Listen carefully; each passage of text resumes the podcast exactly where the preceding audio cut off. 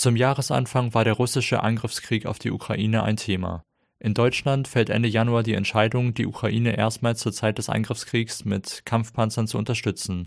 Nachdem sich Bundeskanzler Olaf Scholz zuvor nicht zu dieser Entscheidung durchringen konnte, werden nun doch 14 Panzer des Typs Leopard 2 an die Ukraine geliefert. Auch andere Staaten stellen Panzer bereit. Die USA wollen rund 30 Panzer des Typs Abrams liefern. Der heimische SPD-Bundestagsabgeordnete Johannes Schraps ist Mitglied des Europaausschusses und als Berichterstatter des Auswärtigen Ausschusses für die Ukraine in das Thema involviert. Das Thema der Waffenlieferung an die Ukraine erweist sich politisch als sehr umstritten. Schraps gehört damals jedoch zu den Befürwortern der Entscheidung.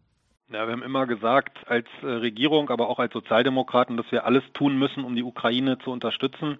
Ähm, weil es eben ein Abwehrkampf gegen einen Aggressor ist, der das Völkerrecht verletzt äh, mit äh, dem russischen Einmarsch in der Ukraine.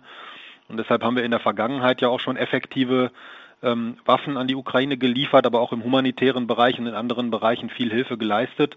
Und äh, jetzt äh, gemeinsam mit den Verbündeten in Absprache auch Kampfpanzer zu liefern, ähm, das ist sicherlich ein wichtiger Schritt, der der Ukraine helfen wird und äh, der wichtig ist, das ist ein großer Erfolg für den Bundeskanzler, dass er geschafft hat, äh, dieses, äh, diese Allianz zu schmieden und ein starkes Signal natürlich auch an Russlands Präsident Putin, dass die nötige Hilfe für die Ukraine in diesem Überlebenskampf gegen den Aggressor bereitgestellt wird.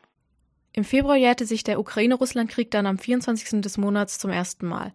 Hunderte Menschen kommen am Vorabend des Tages in der Hamelner Marktkirche zusammen, um an den letzten Tag des Friedens vor dem Beginn des Krieges zu denken. Im Rahmen eines Friedensgebetes erzählen einige der nach Hameln geflohenen, begleitet von Liedern für den Frieden, in traditioneller Kleidung ihre Geschichten. Ich heiße Khalina. Ich bin eine glücklich verheiratete Mutter von zwei Kindern und genau vor einem Jahr erlebte ich den letzten Tag des Friedens in meinem beschaulichen Leben. Khalina erzählt, dass sie Vertrauen in ihre Zukunft hatte. Ihr Mann und sie hatten sich ein Auto gekauft und eine Wohnung renoviert, in die sie bald einziehen wollten. Daraus wurde nichts. Stattdessen musste sie fliehen, weil ihre Kinder den Alltag im Krieg nicht mehr aushielten. Sie ist dankbar für ihr Leben und ihre Chance hier in Deutschland, aber sie vermisst ihren Mann, ihre Heimat. Gleichzeitig herrscht für sie auch hier kein Frieden. Jeden Tag verfolgt sie die Nachrichten und wartet auf den Moment, in dem sie hört, dass die Ukraine diesen Krieg gewonnen hat und endlich wieder Frieden herrscht. Dass das passiert, dessen ist sie sich sicher, denn die Ukrainer sind ein starkes Volk. Das war die Geschichte von Galina, die aus der Ukraine flüchten musste und erzählt hat, was ihr passiert ist.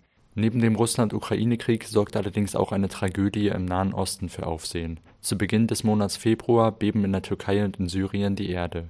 Hunderttausende Häuser stürzen ein oder werden unbewohnbar, Millionen Menschen werden obdachlos. Mehr als 57.000 Menschen fallen den Erdbeben zum Opfer. Es ist das Erdbeben mit der höchsten Opferzahl seit 2010 in Haiti. Die Betroffenheit und Hilfsbereitschaft bei Angehörigen im Ausland ist groß, so auch in Deutschland. Das war ein Überblick über die ersten beiden Monate des Jahres 2023.